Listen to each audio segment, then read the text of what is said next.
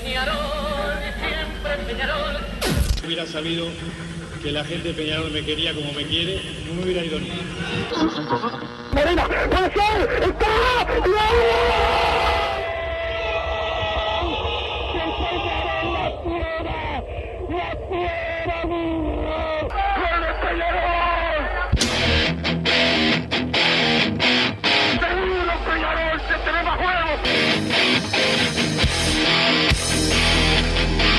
ceniza volcánica, es la gente de Peñarol.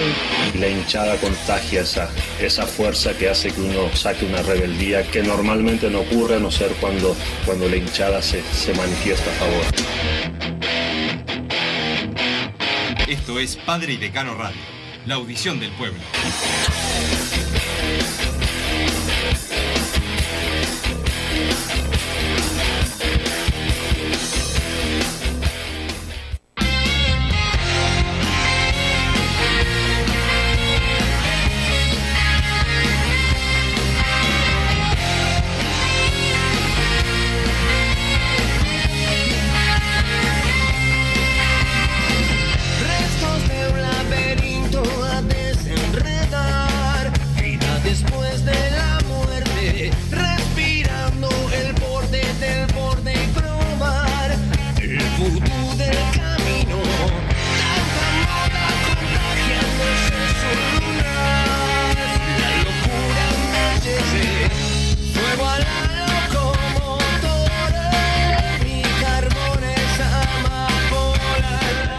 Muy buenas tardes, bienvenidos a Padre Decano Radio. Hoy sí, don Santi Pereira. Hoy primero de junio, mitad de año, dos semanas sin que Massa falte al programa. Son buenas novedades. Llegará una oferta por el canario Agustín Álvarez. Llega el Penca Aguirre para jugar en el equipo de básquetbol por el mexicano Orlando eh, Méndez. Esas son algunas de las novedades que tiene eh, Peñarol. Eh, y bueno, hablando de penca, más a no sé lo que le pasó ayer a, Santiago Pereira, acá nuestro operador me apostó contra Nadal en polvo de ladrillo, lo comí en dos panes, ¿no? Obviamente le gané un Fernet que obviamente no lo quiere pagar, pero ya con ganarle y pasarlo por arriba me, me alcanza. Agustín Caraballo nos pone al aire y ya te saludo eh, más antes de eh, estar con el entrevistado de hoy. ¿Cómo andás? Buenas tardes, Wilson, ¿cómo estás? Santiago Pereira, que bueno, ya ni siquiera nos pone al aire. Agustín, también a toda la audiencia de Padre y Decano Radio. Y tenemos a- al entrevistado del día de hoy. Wilson, ya te doy el pie antes de que me corras de, de- de la presentación. Bueno, antes de que te corra de la presentación, estamos con el presidente de Peñarol, con Ignacio Rubio. ¿Cómo andás, Nacho? Buenas, buen- buenas tardes, buen mediodía, todo bien, todo tranquilo, por suerte. Bien, este, bueno, eh, Nacho, se- ya se habló hoy por la mañana de una oferta que va a llegar por, por el canario Agustín Álvarez, ¿es así? Bueno, primero hay que esperar que llegue, como todas las cosas, ¿no? Es decir, en estos días la estuvimos trabajando ahí eh, un poco con, con Evaristo, con Sainz, y demás, y con sus representantes, y bueno, ahí cuando se llegó a un a, a- a una especie de, de- de dinero en el que nosotros creíamos que era lo que lo que lo que el jugador valía eh, ayer se, se presentó en consejo directivo para para compartir con los compañeros del consejo para escuchar su posición y si no había posiciones antagónicas o, o, o- encontradas de avisarle a sus a sus representantes que el club en esas condiciones estaba dispuesto a, a avanzar y fue lo que se hizo ayer. Se informó a los compañeros todos en líneas generales concluimos que que era la oferta que necesitábamos y ahora hay que esperar a que llegue formalmente. O sea que todavía eh, Sassuolo no, no, no envió la oferta eh, formalmente. Eh, ¿Qué detalle le puedes contar a la, a la audiencia de esta, de esta oferta y cuánto dinero le puede quedar a, a Peñarol si es que la directiva lo acepta? Bueno, y esperemos a que llegue primero, pero esa, eso es una oferta de alrededor de, de los 11 millones de, de euros, que al tipo de cambio son unos 12 millones de dólares, eh, entre los que hay que restar después eh, un poquito más de un 30% de- entre el 20 del jugador y la parte de su grupo de representantes, y, y en el que Peñarol queda eh, ahí enganchado en algunos bonos a futuro de si el jugador juega más del 60% de los partidos y demás en el año en el primer y en el segundo año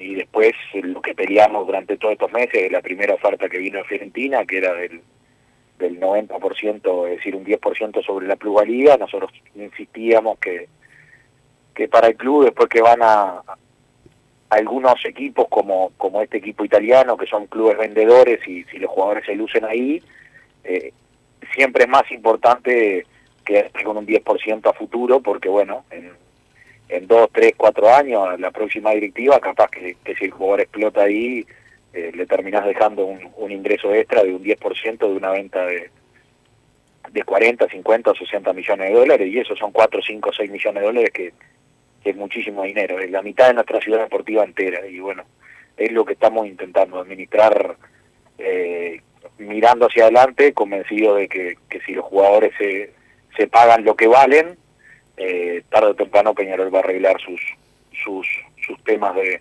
dinero y va a poder empezar a, a construir infraestructura, a hacer algún gasto más en contrataciones y demás, y bueno, y vamos camino a eso, así que ahora esperar que, que, que esa oferta llegue y, y bueno, y ojalá después, si es así, se concreta ese 20% que nos quedamos a futuro, sea un, un, muy buen dinero a futuro para el club, más allá de que ahora entra un, un, un muy buen dinero también eh, directo a Peñarol. Eh, Nacho, por Darwin Núñez, ¿han tenido alguna novedad? Es un jugador que se habla de que puede ser transferido a otra, a otra liga desde Portugal. Bueno, ya se habló de Francia, Inglaterra, etcétera. Este, ¿Han tenido alguna novedad de ustedes o, o, simplemente hay que esperar?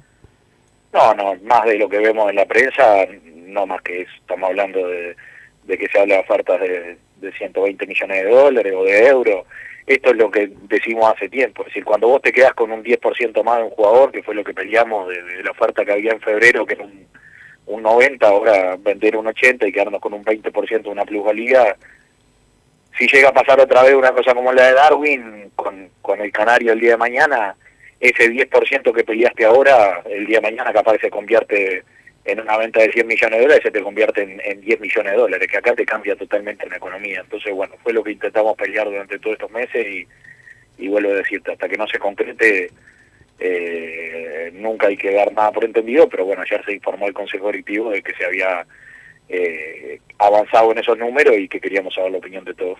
Perfecto, ¿y, y la mayoría de, de la directiva está de acuerdo con esta transferencia? Sí, sí, sí, sí, nadie, nadie nadie se opuso, eh, ni, no, no son cosas que se lleven a votación, a no ser que alguien diga, mira, yo me opongo también claramente y quiero dejarlo manifestado en acta, pero nadie se opuso y al revés todo el mundo consideró que, que era una buena oferta, principalmente porque, bueno, es el, el mismo número prácticamente con un 10% más a futuro para Peñarol de lo que habíamos recibido en, en febrero. Nacho, ¿cómo estás? Te habla Bruno. Acá quería consultarte la oferta de la de la Fiorentina. ¿Los 12 millones no eran limpios? Era lo que al menos había informado la prensa. No sé bien cómo era la, la oferta oficial. No, no, no. 12.5 millones de euros eran. En aquel momento el cambio, si, si mirás el cambio de euro a, a dólar, en febrero el dólar estaba mucho más fuerte, entonces la diferencia era 0.3, quiere decir que eran 13 millones de dólares. Hoy la diferencia, como el dólar bajó, es mucho más grande, es 0.7 hoy si miras el tipo de cambio de euro a dólar, quiere decir que los 11 millones de euros ahora son 12 millones de dólares. Hay un, un millón de dólares de diferencia con un 10% más a futuro que era lo que nosotros queríamos. Y no, no, no nunca son limpias, es decir, si, si no en ese caso estaba, hubiésemos estado hablando de una oferta de y más un 30, hubiésemos estado hablando de la cláusula prácticamente entera, era capaz que más fácil pagar la cláusula que pagar eso. Por eso era lo, Porque, lo que había sonado, eh, al menos en la prensa, eran unos 17, 18 millones de dólares. En su momento no, que a eso eh, se le descontaba y quedaba el 12, quedaban los 12 no, millones. No, no, no, no, no, no, no, eso, eso es lo que pretendía, lo que podíamos haber pretendido, pero lo que llegó era 12.5 millones de euros por el total, con un 10% de, de plusvalía con bonos como tiene esta. Eso fue lo que llegó firme. Nosotros después intentamos subirla en dinero, habíamos pedido 14 millones de euros y, y sobre todo en el porcentaje, que era lo que más nos interesaba, quedarnos con un 20. Perfecto. Eh, Nacho, de, de, Diego Rossi y esta, y esta otra transferencia que hubo eh, de parte de los norteamericanos a- al fútbol turco. ¿A Peñarol le, le toca algo? Casi, prácticamente nada, aparentemente. Eh, 150 o 200 mil dólares. Mm, Eso no, no, no habíamos quedado eh, con, con un buen porcentaje y bueno, lo, va, va a quedar eh, va a quedar por dinero. Perfecto, perfecto. ¿Hay, hay alguna otra oferta por algún jugador de, de Peñarol, además de, de, de lo que puede llegar por el Canario? No, ho- hoy en día supongo que van a, a- faltan ocho fechas todavía entre el entre el intermedio y, y la fecha que le queda a la apertura, entonces supongo que capaz que en un tiempo se empieza a mover eso. Hoy estamos concentrados en esto de del canario, ver si, si se cierra y, y- o seguirlo trabajando si todavía no se cierra y, y nada, y seguir con, con la preparación, con el periodo de pases y demás, así que por ahora estamos en eso. Nacho, hablando de- del periodo de, de pases, eh, bueno, ya públicamente dijiste lo de Nicolás Milesi. ¿Cuán cerca está la llegada de- del jugador que ahora rescindió su contrato con Torque? No, supongo que es bastante probable, decir, yo me junté con él, eh, el jugador quiere venir y nosotros queremos que venga, eh, básicamente por una planificación que hicimos ahí con la Comisión de Fútbol, más la Riera, Bengoechea y Cedrés, de, intentar armar la base del equipo para el año y medio que queda, ya pensando en, en que si Dios nos pone en la, en la Copa el año que viene, llegar eh, co- con una base más sólida y no con los cambios que nos tocó hacer en este año y, y sobre todo incorporar algunos jugadores que ya conozcan el medio y que se adapten rápido a lo que hoy creemos que le falta al equipo para para, bueno para ir a ganar ese clausura y, y, y disputar el, el e intentar ganar el campeonato uruguayo. Así que es un poco lo que estamos buscando. Jugadores que se adaptan rápido al equipo ya conociendo el medio eh, para para ir por ese por ese clausura y, y, y, hay, y algunos de los que creemos que van a servir de base para el próximo año 2023 ya dejarlos abrochados el año y medio entero. Nacho, ¿qué conclusiones se sacan de este primer semestre deportivo en cuanto a la eliminación de la Libertadores, de la Sudamericana y la apertura?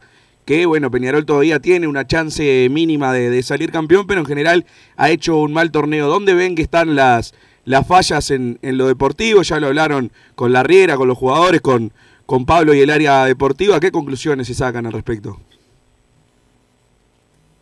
Bueno, lo, lo primero es, es eh, tener todo bien claro de que por más que estemos peleando la apertura hasta la última fecha, hicimos muy mala apertura y ni que hablar que tuvimos un fracaso muy grande en la Copa Libertadores que no lo preveíamos y, y que bueno, que nos lleva a mejorar cosas para la próxima, sobre todo porque veníamos de hacer una una buena competencia internacional en el en el 2021 y, y para nosotros era prioridad volver a repetir dos años seguidos eh, la, buena competencia internacional, cosa que no nos viene pasando hace 20 años y, y, y, bueno, pasó aquello del 2011 y después quedó como perdido en el tiempo y es lo que no queremos que pase, es decir, queremos de alguna manera armar el, el, el club para para que todos los años se hagan buenas competencias internacionales. En este año no no salió, hay eh, mil explicaciones puertas adentro de por qué eso no se dio, pero bueno, eso son puertas adentro porque de, hecho si las decís hacia afuera siempre van a, sonar más a excusa, así que nada, tener bien consciente que, que, que, tuvimos un fracaso grande internacional este año, eh, que hay que repetir cosas del año pasado y mejorar otras y que y que bueno y que por más que estemos definiendo la apertura ahí o que tengamos dos chances hasta la última fecha que es lo increíble del fútbol en la apertura pasada con todo el plantel que teníamos llegamos dos fechas antes sin chance y salió campeón casa entonces a veces es el fútbol es muy muy relativo pero es claro que, que, que la apertura que hicimos no era el que queríamos hacer. Y, y bueno y ahora corregir para para adelante hacer todos los puntos que se puedan y definir el campeonato a ver si podemos ir por el por el bicampeonato y, y bueno contratar principalmente lo que lo que nos falta y, y armar una base para para el año que viene tener un una columna vertebral más sólida que que no se te vaya a último momento y te complique toda una planificación. ¿Qué es lo, lo que ves que falta hoy para, para el plantel?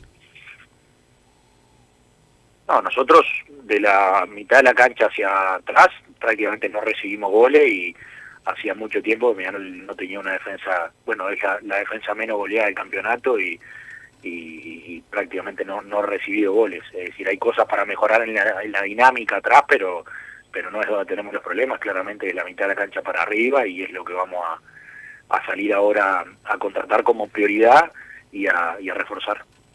Nacho, eh, hablando de, de, refuerzos, hay jugadores que vencen contrato. Eh, ¿Cómo está la situación de Gargano? Hay, hay, colegas que ya han informado que está, que está resuelta, ¿es así? Eh, yo creo que no vamos a tener problemas con él. De hecho, yo hablé con su representante de mañana y él se quiere quedar, nosotros queremos que se quede. Yo ya lo he manifestado más de una vez como presidente.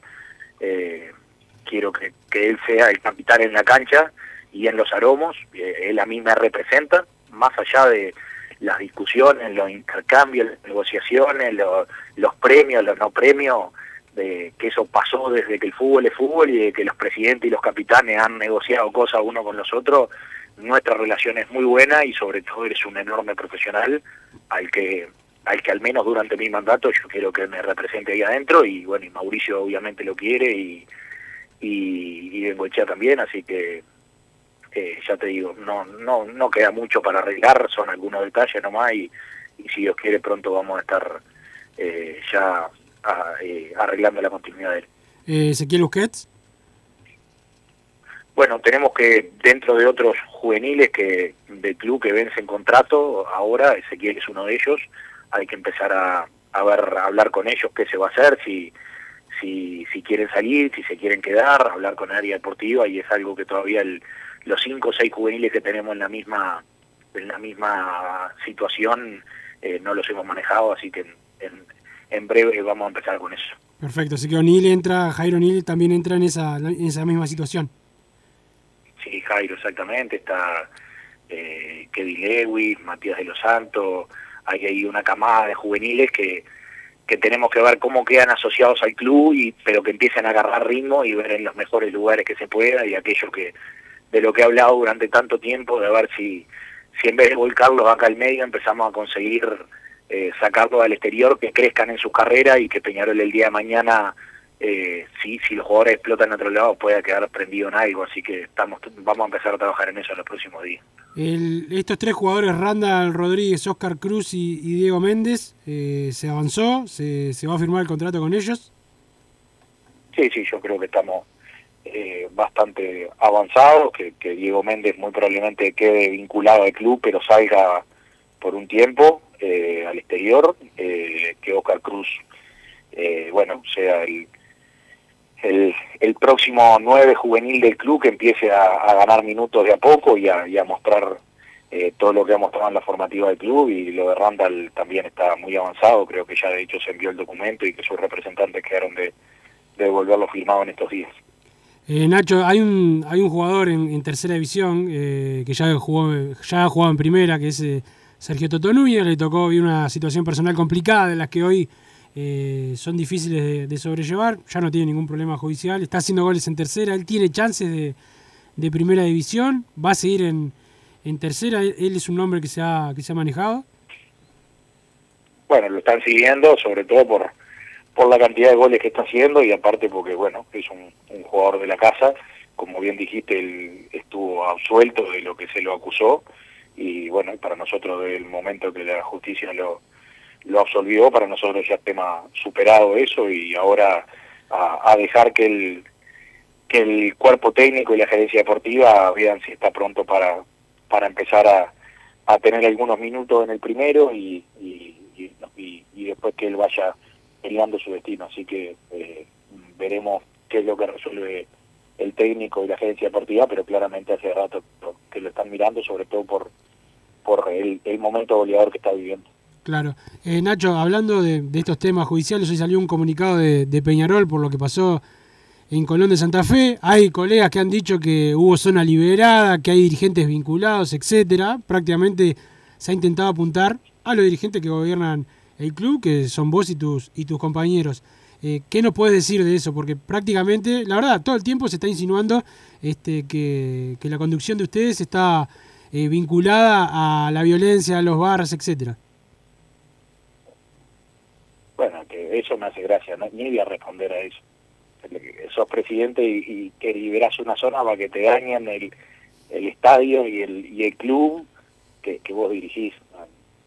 Creo que no, resiste el más mínimo análisis y, causa hasta gracia, es decir, no, no, no sé en qué cabeza puede entrar algo así o, o aparte en qué razonamiento, es decir, que te haces daño a vos mismo. No, no tiene ninguna explicación eso. Sí, no tiene ninguna explicación, obviamente que yo lo, lo entiendo, pero a ustedes me imagino les llega ese tipo de, de no sé cómo, cómo explicarlo, de, de- de- A, a de no, porque campañas. yo estoy bastante bastante aislado de todas esas cosas. Cuando me lo han comentado me río, porque pero eh, ¿qué es lo que entonces te haces? Eh, em- es como entrar a tu casa y robarte a vos mismo, lastimaste a vos mismo, ¿se entiende? Si yo soy el presidente del club, que quiero? Que me sancionen en el estadio, libero zona, abro puerta, es medio hasta gracioso. Eh, Sí, yo entiendo, No, lo, entiendo, no. entiendo lo que decís, Nacho, pero si yo vengo acá a la radio y todos los días estoy diciendo que vos estás liberando la zona, que ¿entendés lo que te digo? Que en un momento la gente empieza a creer eso. Este, ¿Cómo, pero, lo, cómo pero lo tomás bueno, vos? yo no me, puedo, no me puedo hacer cargo de eso. Es decir, de lo que la gente vaya a creer, supongo que la gente razonará, dirá, ¿qué, qué, qué, qué fin perseguiría si algo de eso fuera real?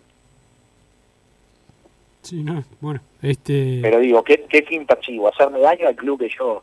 Por eso digo, ni contesto esas cosas y me río y las tomo como de quien viene y más nada. Pero digo, no, ¿se entiende a lo que voy? Si me decís algo el día de mañana, te acusan de algo que, que pueda tener cierto razonamiento, está, pero esto ni siquiera es, es razonable lo que dicen, es decir, que te haces daño a vos mismo. Sí, bueno. Eh, queda clara, queda clara tu, tu respuesta. Eh, Nacho, también eh, sabemos que no va a haber, no se va a poder incorporar para, para el intermedio, el, periodo de pases empieza eh, después. Eh, ¿qué, qué, qué balance hacen ustedes con, con la Riera de, de lo que le queda a Peñarol? Que es obviamente soñar con la apertura, porque se puede dar, pero después enseguida viene, viene intermedio y no hay mucho tiempo para, para pensar en cuanto, en cuanto a lo que tiene que hacer Peñarol, que es mejorar en lo futbolístico. Bueno, y el lunes en la comisión de fútbol fue lo que hablamos. Muchos campeonatos intermedios han definido los campeonatos uruguayos los últimos años.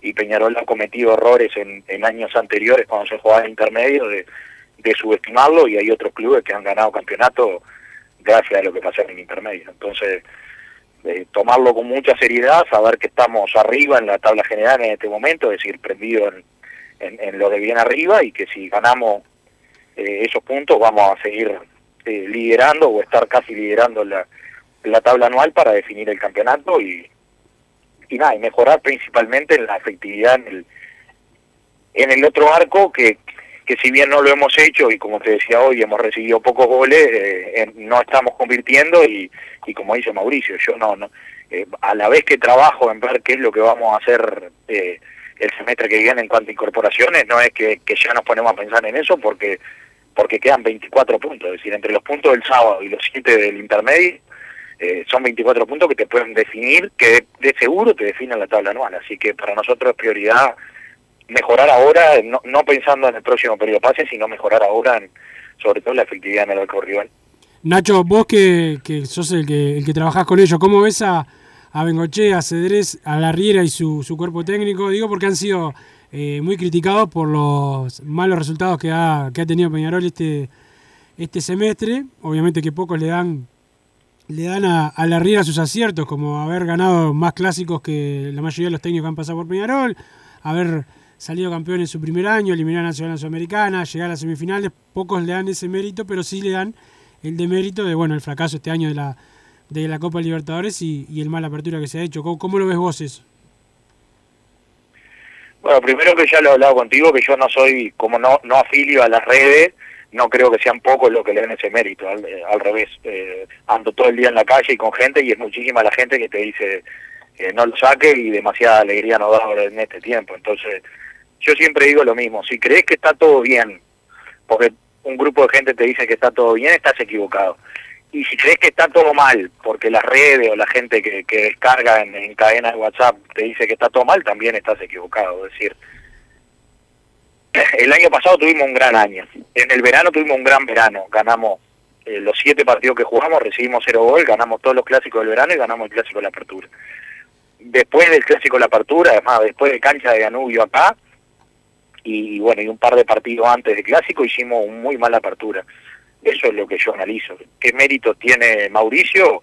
Un montón, enorme. Inclusive, y, ni que hablar Bengoechea en, en, en, en los jugadores que, en, en muchos jugadores que se han traído, en lo que, bueno, en Canovio, en Cepelini, en, en, en, en, en Menose, en Cachila, en, en, en, muchas incorporaciones, en Elizalde, en muchas co- incorporaciones que han venido y, y en otras que quizás no han andado, tienen como, como todos los seres humanos que hacen cosas, aciertan y, y erran, pero el resumen que nosotros hacemos tanto de, la gestión de, de Mauricio en estos 17 meses como la de Pablo es ampliamente satisfactoria, para mí seguro.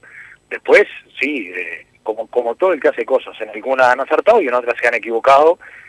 Hemos tenido, como nombraste recién, eh, 17 meses muy buenos en general en lo deportivo. Ahora tuvimos eh, el, primer fracaso grande, que fue el de el de quedar afuera de la Copa, que nos dolió mucho a todos, pero pero no nos afiliamos a que a que todo lo anterior es malo por eso, eh, ni tampoco a que como y tuvimos meses tan buenos, todo es bueno y no nos hayamos equivocado en esto. Así que eh, ni, ni poco ni demasiado, como decía la canción, todo es cuestión de medida y es eso, es eh, corregir lo que no se hizo bien y celebrar lo que lo que se hizo bien. Así que no no afilio mucho a eso de, que cuando las cosas están mal, todo parece estar mal y cuando las cosas están bien, todo parece estar bien, porque eso es una mentira para la vida misma. Así que no mm, somos autocríticos de las cosas que no se hicieron bien. Eh, trabajamos para mejorarla y sabemos que, que en solo 17 meses que llevamos hemos eh, hecho en lo deportivo y ganado muchísimo.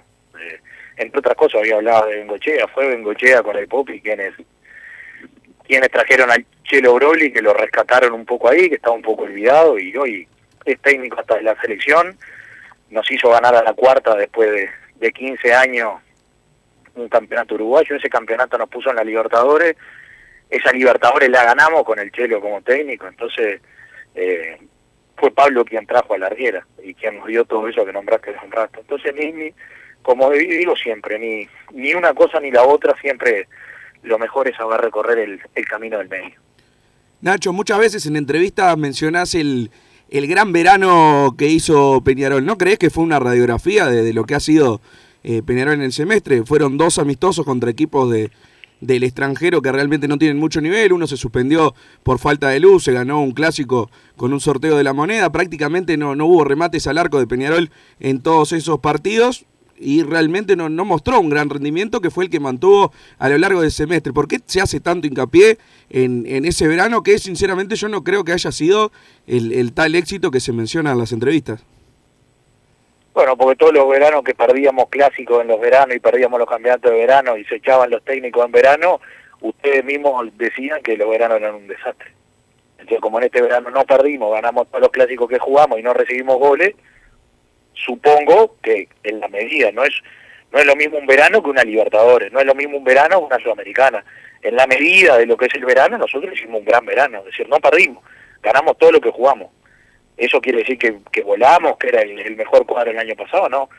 Pero de la misma manera, Bruno, que, que, que se desprestigia un buen verano eh, o se subestima, cuando perdés todo lo que jugaste, ganan los clásicos y echás técnico en el verano, eran ustedes mismos los que decían que, que los veranos eran un desastre, que no habían ganado el clásico de verano y demás. Entonces, lo que te dije recién, ni poco ni demasiado, eh, como canta Alberto Cortés, todo es cuestión de medida. Hicimos un gran verano, sí, para nosotros sí, no, no, no recibimos un gol, ganamos todo lo que jugamos y ganamos los clásicos de verano que son importantes. Cuando terminó el verano sabíamos que no era más que un verano, pero lo hicimos. Si todo eso lo hubiese perdido, hubiese sido un escándalo, te aseguro. Sí, eso, eso seguro, eso seguro es verdad, hubiese sido... Y, y ya se iba a poner en tela de juicio a Mauricio en el mismo verano, aunque hubiera venido No, del, pero- del, del- del campeonato de venía. Porque, Eh, eh, porque eh, desde que tengo uso de razón pasa lo mismo en los veranos. Entonces, ¿por qué hacemos hincapié? Porque nosotros ganamos lo que teníamos que ganar en el verano. No jugamos los clásicos como amistosos, los jugamos como clásicos. Y, y de hecho a veces Mauricio habla en su planificación de que, de que él no pudo preparar el equipo bien porque tuvimos demasiados partidos durante todo el verano y los y los preparamos para ganarlo. Pero digo, cuando cuando alguien te dice, no, porque hacen hincapié en el verano. No, no, no hago hincapié. Un verano no es una Libertadores seguro. Un verano no es una Sudamericana. Pero cuando nos va mal, son ustedes los que dicen el desastre que fue el verano y nos ganaron el clásico y ya dejaron temblando a nuestro técnico. Y bueno, y eso no pasó. Yo lo que digo, Nacho, es que quizás se dice, hicimos un buen verano y una mala Libertadores, como si estuvieran prácticamente eh, al nivel. Yo creo que si sacás el, el análisis de lo que es el semestre de Peñarol, el verano prácticamente eh, ocupa una nada en la, en la importancia. Hizo una mala apertura, Peñarol hizo una mala lo- Copa lo- lo que te- Libertadores. lo que te acabo de decir. Ganamos la apertura, el clásico de la apertura, e hicimos un buen verano. Ganamos todo lo que jugamos. Eso es eh, no es nada comparado con haber hecho una mala apertura y una mala Libertadores. En una entrevista de hace unos días decías que eh, si tenías que echar culpas en este semestre era de ustedes, de los dirigentes, y no de la Riera. Y anteriormente habías mencionado que en líneas generales estabas conforme con, con las contrataciones que se habían realizado. Eh, ¿Cómo serían la- las responsabilidades en ese caso? ¿Se hizo un buen eh, periodo de pase? ¿Fallaron los jugadores dentro de la cancha? ¿Se había armado un buen plantel? ¿Dónde ves que hubo fallas de, de Mauricio Larriera que seguramente consideren que también las tenga? Si tenés que, no, no digo señalar culpables, pero un poco de hacer autocrítica de, las partes para ver en dónde falló Peñarol. Por eso la primera pregunta que te había hecho. No, yo, yo no dije que no tuviera culpa la Riera, dije que las culpas siempre son compartidas y que durante muchos años la, la posición más cómoda del dirigente, por lo menos yo como lo veía de afuera o del presidente, era me saco las culpas yo, cambio el técnico, viene otro y digo que él no le encontró la vuelta.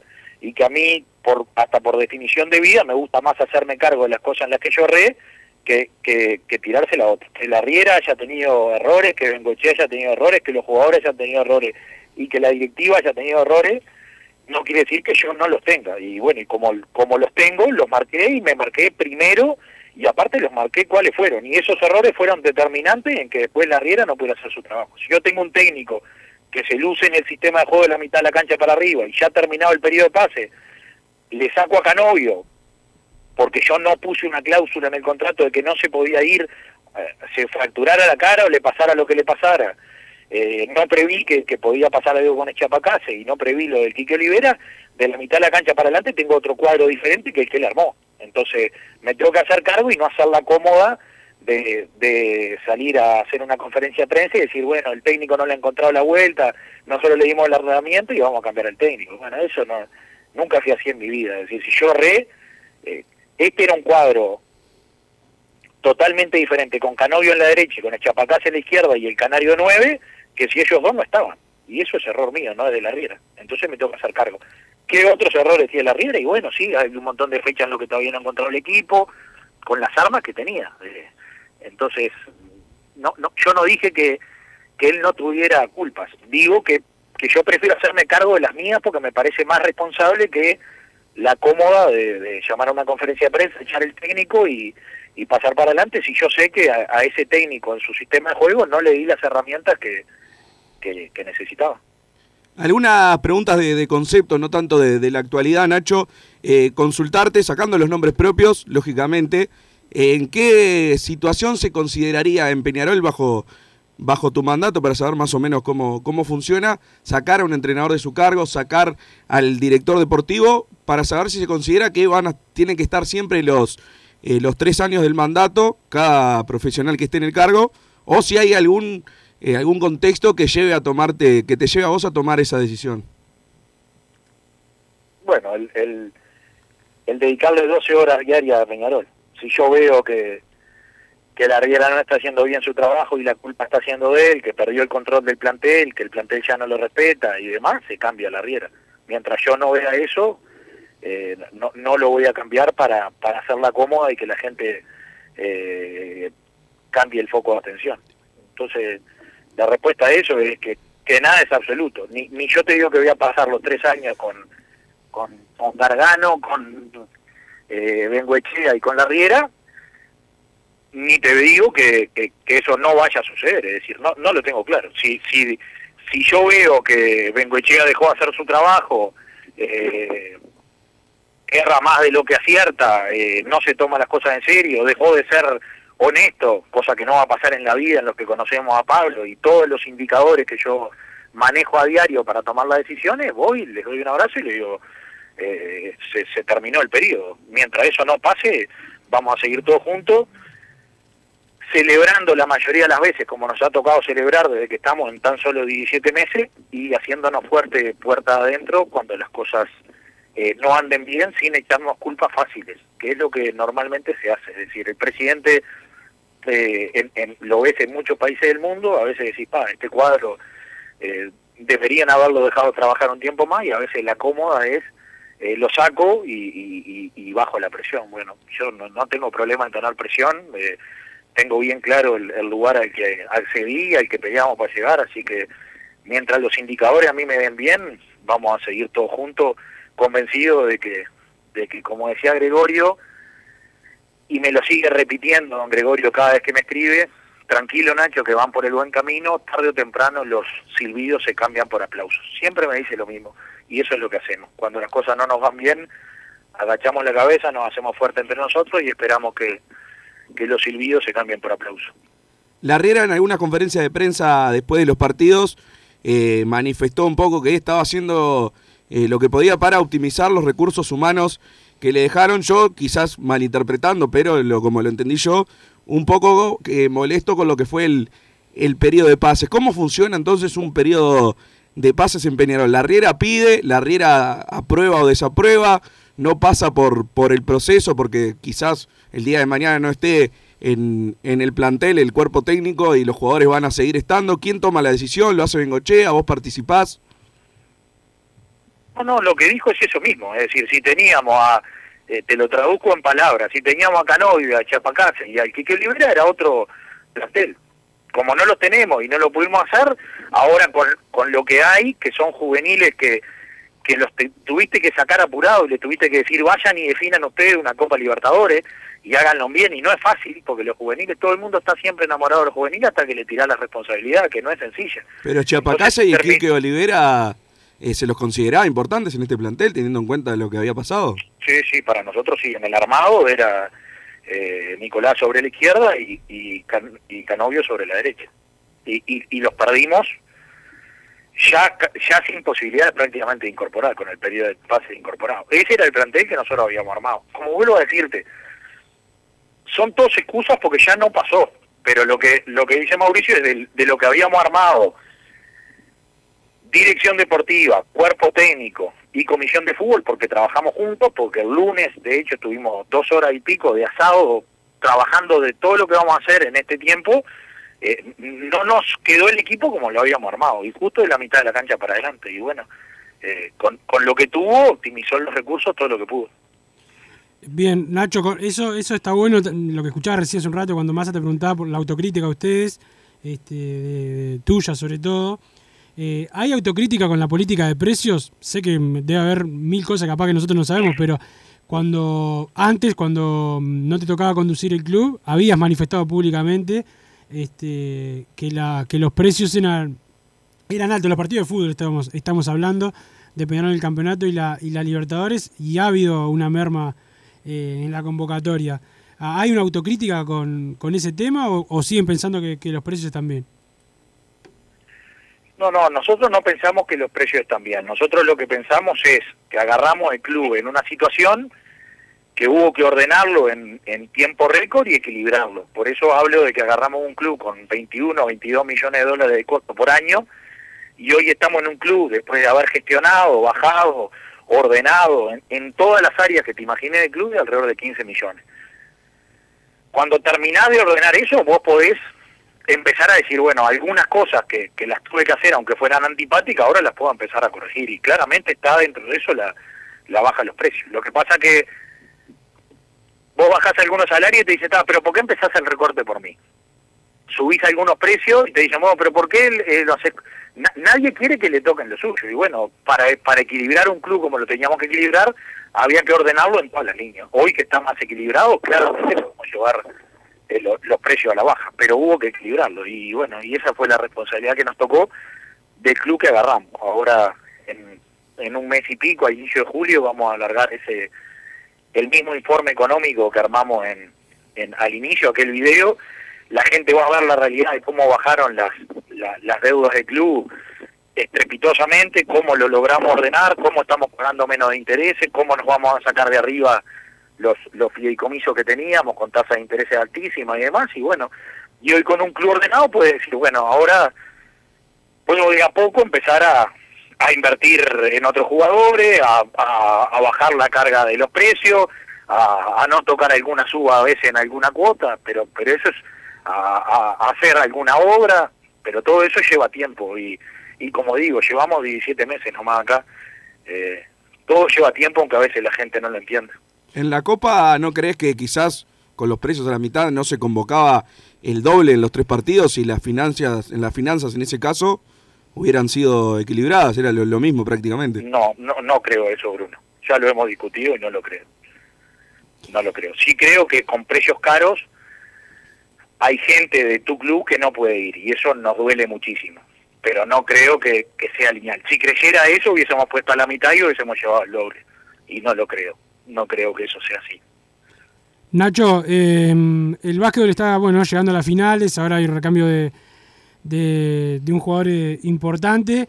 Eh, ¿Qué has hablado con Pablo López? Que, que bueno, lo, fuiste a buscar en su momento para que sea el técnico de, de Peñarol.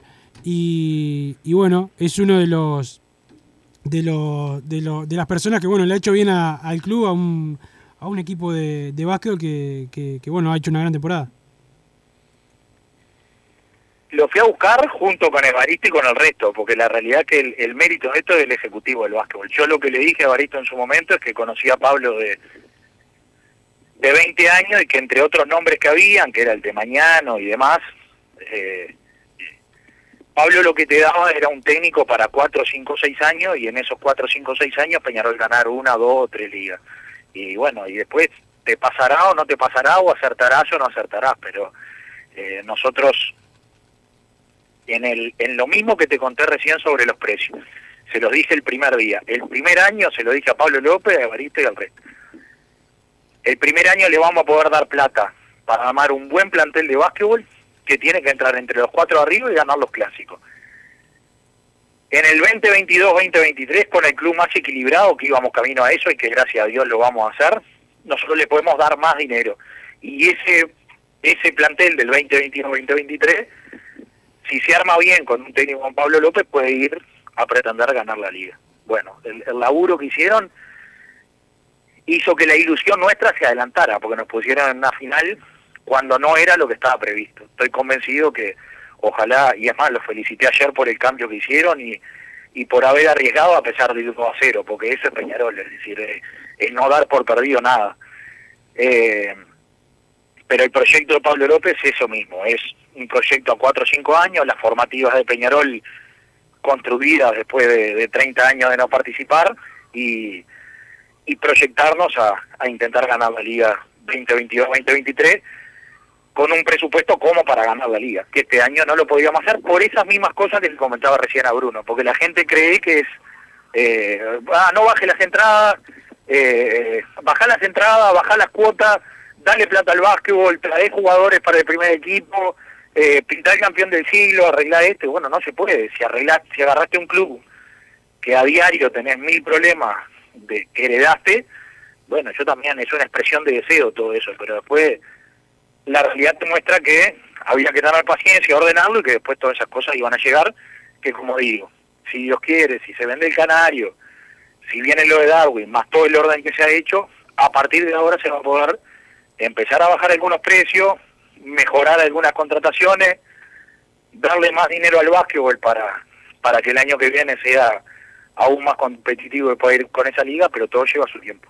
Nacho, el contrato con Puma, el nuevo contrato, que obviamente Peñarol tuvo que, firmarlo, se está, creo que hay más prendas eh, para el club y, y casi el doble de, de, dinero, pero Puma tenía cláusula de igualación, o sea que ante ofertas de otro, de otras marcas hubo que, que aceptar la de Puma. ¿Ya está en vigencia el contrato, el nuevo contrato con, con Puma? Me refiero por el tema de, de, que Peñarol iba a incidir en los precios o en, o en la en la ropa que, que iba a llegar, talles, eh, ropa para dama, etcétera.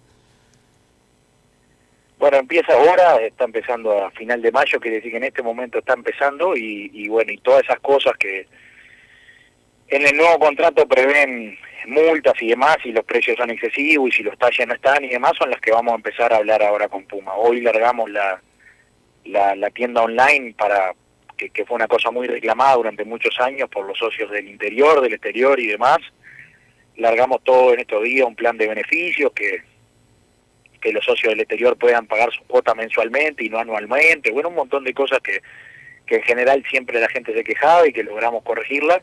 Y, y bueno, y vamos a trabajar con Puma sobre estos días, sobre sobre que a partir de ahora que está corriendo el nuevo contrato, todas las cosas que, que preestablecimos antes se cumplan, es decir, un régimen de precios, un régimen de que haya ropa mujer, de niño, todos los talles, y, y bueno, está iniciando en este momento el nuevo proceso, así que vamos a intentar que eso se cumpla.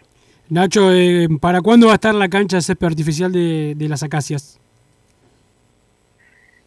Bueno, fue una negociación muy larga de casi tres meses, se firmó el lunes y arranca este lunes las obras, que para nosotros nos da nosotros ahora mandamos Wilson a filmar un video de cómo están las acacias hoy, cómo está la cancha, cómo están los vestuarios, cómo están las tribunas, cómo están los estacionamientos, cómo está la iluminación de noche y, y en entre tres y cuatro meses que nos las van a entregar terminada ya en mano, que la gente vea lo que cómo va a quedar nuestro estadio de, de, de, de formativas y de fútbol femenino con, la primera cancha de césped sintético la mejor que va a haber en Uruguay con el showpad, que es esa, ese piso especial para, para cuidar las piernas que, que hace como acolchonado, como si fuera tierra, una iluminación para, para que pueda jugar la B eh, algunos partidos ahí, que nos alquilen las acacias y, y toda la parte de estacionamientos, de cabina y de vestuarios, todo nuevo, así que eh, eh, pretendemos que a inicio de septiembre, mitad de septiembre esté y por ahí por el el 28 de septiembre es nuestro cumpleaños, inaugurar eh, la, la, la remodelación total de las acacias que va a terminar quedando hermosa y que bueno, y que lo vamos a tener ahí bien a mano para que la captación del club, para el femenino y para las juveniles puedan disputar en casa en vestuario acorde, en una cancha que, que no se va a dejar de usar por, por temas del clima y, y sobre todo que, que nos dé mucho orgullo ver cómo va a quedar. Nacho, el, el, proyecto por el Palacio Peñarol y la y este, este esto que ya se le envió a la, a la Asamblea Representativa de una inversión eh, de afuera, ¿no? De inversiones inversores eh, fuera de Peñarol para, para el Palacio, ¿cómo, cómo está ese tema? Eh, de una reforma, por lo que vimos nosotros, bastante grande que se quiere hacer con, con el Palacio con Tarbaston Welfi.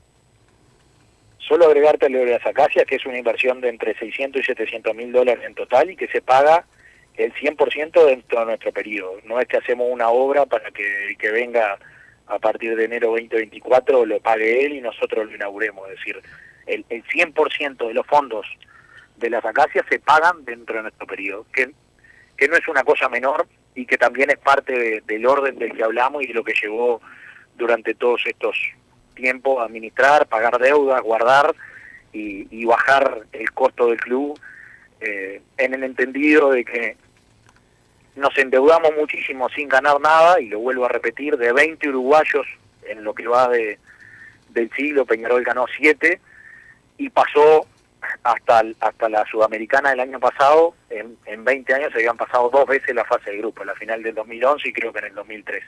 Eh, quiere decir que, que, el, que el, el, el, gasto ese que, que nos endeudó eh, preocupantemente no generó absolutamente nada. Cuando la gente te dice gasten más, bueno, durante 20 años eso no pasó. Hoy lo que hicimos fue bajar el gasto, gracias a Dios con, con el gasto bien bajo logramos cortar ese tricampeonato de nacional y hacer una buena sudamericana. Este año no nos salió tan bien, eh, pero pero esa baja de gastos y, ese orden de club lo que está permitiendo hacer la infraestructura necesaria para que Peñarol vuelva a ser un equipo protagonista en América. Es imposible volver a ser protagonista en América si entrenás, si tu concentración es de una cancha y media. Es decir, los aromos, al que en este momento le estamos iniciando las obras, con 100 mil dólares también frescos de esta administración, dormitorios nuevos, ampliación de la de la de los vestuarios, una concentración para que se puedan quedar permanentemente. Eh, es imposible aspirar a, a competir al mejor nivel si, si tu primer equipo entrena en una cancha y media. Es decir, vas a, a Instituto de Córdoba y tienes siete canchas. Y bueno, eso es lo que estamos intentando ordenar y esa obra de las acacias, como te digo, se paga el 100% de, dentro de este periodo. Perfecto. perfecto. Repetime, haceme de Lo, del Palacio, lo del Palacio, la, la, la obra que puede... Bueno, lo del Palacio, pasar... A mí es un proyecto que me tiene hiper ilusionado. Es un proyecto de un grupo que, que desembarca con unos 5 millones y medio de dólares, reestructuran todo el Palacio Peñarol, hacen eh, dos canchas abajo de la cancha principal, una piscina grande, toda una serie de gimnasio grande y bueno, se prevé que, Peñarol pueda tener entre 3.000 y 3.500 socios permanentemente yendo al club social de, de Peñarol y que con ese número de socios, es decir, con unos 2.000 socios por mes, Peñarol amortiza esos 5 millones y medio de dólares, los amortiza solo con los socios que, que se inscriban en el club en 7 años. Si, si después nos vamos a la media que ellos creen que vamos a tener, que la, entre 3.000 y 3.500 socios, la amortización pasa a hacerse en 4 años, y en 4 años capaz que vuelve a decir, bueno, ahora le volvamos a invertir eh, 4 o 5 millones de dólares al Palacio Peñarol, eh, y, y- lo seguimos refaccionando sin que el club tenga que poner plata y con que sea pago con los socios. Bueno, ese es el proyecto que se presentó a la asamblea representativa para que los asambleístas de todos los grupos lo estudien, marquen la- las luces rojas, es decir, las alarmas de decir, bueno, y, y si no se paga, y si no se llega a pagar y los socios no se inscriben, ¿cómo se paga esto? Y, y, y qué tenemos que hipotecar o qué no tenemos que hipotecar o qué garantías ponemos sobre esa plata. Y bueno, el otro día en la Asamblea Representativa presentamos el proyecto. Ahora, la semana que viene y la otra, se vuelven a reunir los grupos de todos los grupos políticos, eh, legal, contable y demás, para, para mirar los números, para mirar los contratos, para mirar la infraestructura del Palacio, cómo va a quedar. Y a final de junio, en la Asamblea que aprueba el, eh, o que estudia o prueba o desaprueba el, el balance, que ya está pronto hace un mes, que va a ser ahora a final de junio, eh, volver a someterlo a, a estudio al, al proyecto del Club Social para ver si la Asamblea Representativa le empieza a dar el visto bueno para, para avanzar. Nacho, ¿va a tener una nueva publicidad Peñarol en parte de, de la camiseta? Sí, en la solapa de arriba va a tener a, a DirecTV. Perfecto, perfecto. Nacho, una consulta, el tema de las obras que estás eh, mencionando un poco para resumir y aclararle a la gente qué función cumplirían después al estar todo pronto, lógicamente, la ciudad deportiva, las acacias y los aromos. ¿Qué, qué no, no, no eventos, pero qué función cumpliría cada una en el rol de la, de la vida diaria de Peñarol? Bueno, que esa sea toda nuestra infraestructura. Que los juveniles, es decir, antes de la ciudad deportiva se inicia ahora en breve la, la construcción de la casa de juveniles atrás de la Cataldi, donde está el terreno que antes estaba la, casa, la casona grande esa de eventos. Ahí se construye la casa de los juveniles que hoy viven eh, en el liceo que está en la, en la Llanatacio, que no es de Peñarol y que ahora Peñarol va a construir su propia casa de juveniles. Esa va a ser una inversión de entre de cercana al medio millón de dólares y Peñarol va a tener su propia casita a una cuadra, es decir, caminando por atrás de la Cataldi en el en el terreno nuestro a una cuadra de la ciudad deportiva. Quiere decir que los gurises van a vivir a una cuadra de donde entrenan. Y bueno, y después la ciudad deportiva, la, la, la primera etapa que nosotros prevemos hacer eh, el año que viene, eh, va a tener una cancha de césped sintético y al menos tres de césped natural para que para que todas nuestras disciplinas puedan empezar a, a entrenar ahí entre, entre los aromos y demás. El proyecto total de la ciudad deportiva requiere 11 canchas, es decir, después a medida que vayas teniendo eh, el dinero para la inversión, va a seguir creciendo en, en, las canchas de esas 19 hectáreas que, que ya están compradas por el club y que se terminaron de pagar hace poco. Nacho, muchas gracias por haber estado con nosotros, por darnos esta casi hora de, de entrevista y bueno, este, me alegro que siga la confianza en Pablo Engolchea y, y, y su equipo y en, y en Mauricio Larriera y que, que bueno, que no, que no se juegue solamente para, para el grito de la tribuna y que si hay autocrítica mejor. Sí, nosotros lo que tenemos claro, Wilson, que, que lo hablamos siempre, en, hasta en los grupos de amigos o en reuniones cuando tenemos, es que estamos bien seguros de a- hacia dónde vamos. Y también estamos bien seguros de que en ese camino de saber hacia dónde vamos, muchas veces las cosas no nos van a salir bien y ahí va a estar nuestro carácter si torcemos el camino al grito de la tribuna o, o si seguimos derecho para dónde vamos. Nosotros estamos seguros que con un club ordenado, con infraestructura y con caja, eh, lo- los triunfos permanentes van a llegar. En, en sí, en 17 meses hemos tenido un montón de cosas que hoy las resumiste, es decir, una Libertadores sub-20, una eliminación de Nacional de la Sudamericana, semifinalista de Sudamericana, cortamos un tricampeonato, hemos ganado todos los clásicos importantes, cosas que, que antes los cuando los hinchas reclamábamos, bueno, nosotros las hemos podido hacer. Después hemos tenido cosas que nos han salido muy mal, pero eso creo que hemos tenido la fortaleza de saber aguantar las, las ganas puteadas de los hinchas, porque vos, vos no podés pretender que los hinchas no te puten. ¿Por qué? Porque así somos, es decir, así fuimos toda la vida, así vamos a seguir siendo. Si a la gente no le gusta lo que estás haciendo, te va a putear. El tema es si vos tenés el suficiente temperamento para decir, bueno, yo sé hacia dónde estamos llevando el club y no me voy a mover de ese lugar aunque haya puteadas, porque es parte de esto. Y eso es lo que lo que creo que tenemos claro, es decir, el hincha tiene que putear, por algo es hincha. Eh, nosotros tenemos que saber hacia dónde llevamos el club y bueno, y estar convencidos que, que en algún momento vamos a llegar a hacer ese cambio en el club que, que, que vamos camino a hacer y que hoy ya se está viendo en muchas cosas y bueno, y en ese camino, eh, tal como me escribe siempre don Gregorio, eh, va a haber momentos en que va a haber aplauso y va a haber momentos en que va a haber silbido y no te tenés que creer un cráneo cuando te aplauden, eh, ni tenés que creerte que, que pasaste a ser un desastre de dos meses para atrás porque porque te silban. Así que eh, en eso estamos muy convencidos. Todo el, el- grupo que integramos el Consejo Directivo está muy convencido la dirección deportiva, está muy convencido el técnico y, todos los gerentes del club. Así que hacia eso vamos. Gracias, eh, Nacho, y bueno, esperemos que, que podamos mejorar en, en lo que queda de- del año. Pasó el presidente de Peñarol. Pausa rápido, Agustín, y después cerramos el programa. No te calientes con un mal servicio. Calentate con el mejor sistema de calefacción. En La Sogué Hermanos somos expertos en sistema de acondicionamiento térmico. Vendemos e instalamos todo tipo de calderas y radiadores. Realizamos montajes, mantenimientos y suministro de equipos. Los mejores sistemas de calefacción doméstica, comercial o industrial. Llámanos al 2600-0965 o visitanos en lasoguermanos.com.uy para conocer todos nuestros productos y servicios.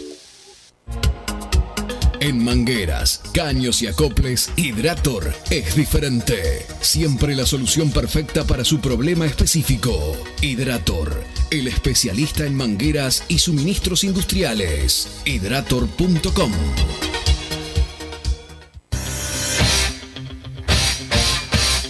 Joma, la marca deportiva con mayor versatilidad y fiabilidad del mercado. Veste a tu equipo con Joma. Los diseños y variedad de tejidos hacen de Joma la indumentaria deportiva ideal para la competencia deportiva. No lo pienses más. Con Joma, entrena tu libertad.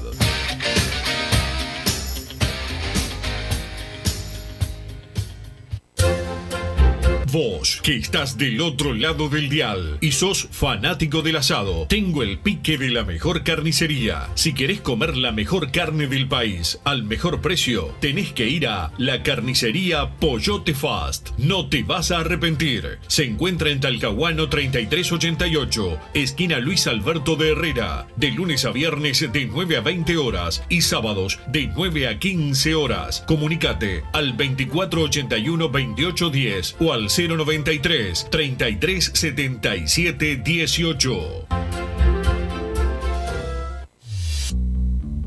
Total Import tiene todo. Todo en placas de yeso y para construcción en steel framing. Varillas de PVC, pisos flotantes y vinílicos. Estamos en Juanico 3920 en Montevideo y en Ruta 8 kilómetro 29200 en Pando. Teléfonos para comunicarte con Total Import 2506-8845 y 2506-6544. Seguinos también en nuestra página web www.totalimport.com.uy.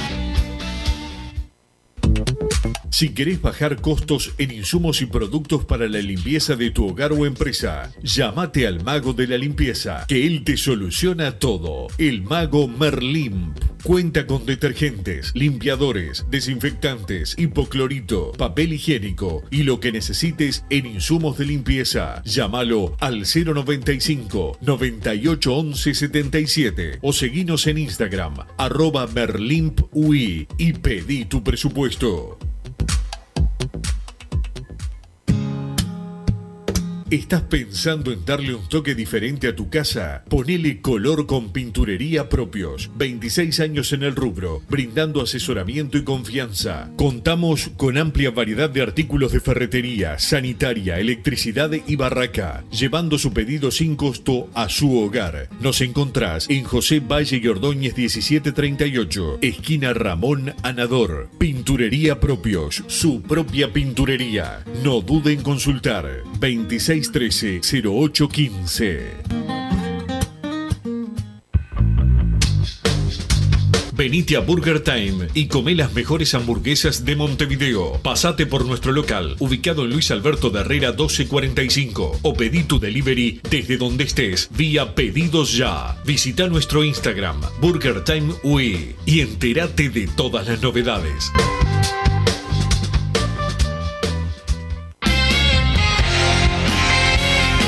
Seguimos en Padre Decano Radio, nos pasamos un minuto. Mañana, Massa, le vamos a leer los mensajes a, toda la gente porque te, te mandaste una nota de una hora, entonces eh, termina el programa. Solamente decir que ayer Santiago Pereira me aposté un Fernet y lo, le gané, como le, lo barrí con el, con el Vasco también, lo barrí con la apuesta. ¿Algo que te haya quedado, eh, Massa? No, que no hay asado con los oyentes, evidentemente. Eh, pará, pero- pará, quedaste coloradito porque te. No es culpa mía, relata con el presidente Peñarol. Eh, ¿Por nos reencontramos mañana. coloradito? Ya viene hombres de payaso. fútbol. Tuviste qué pañal que te pusiste hoy. Bueno, se viene hombre de fútbol con Gabriel Reyes y todo su equipo.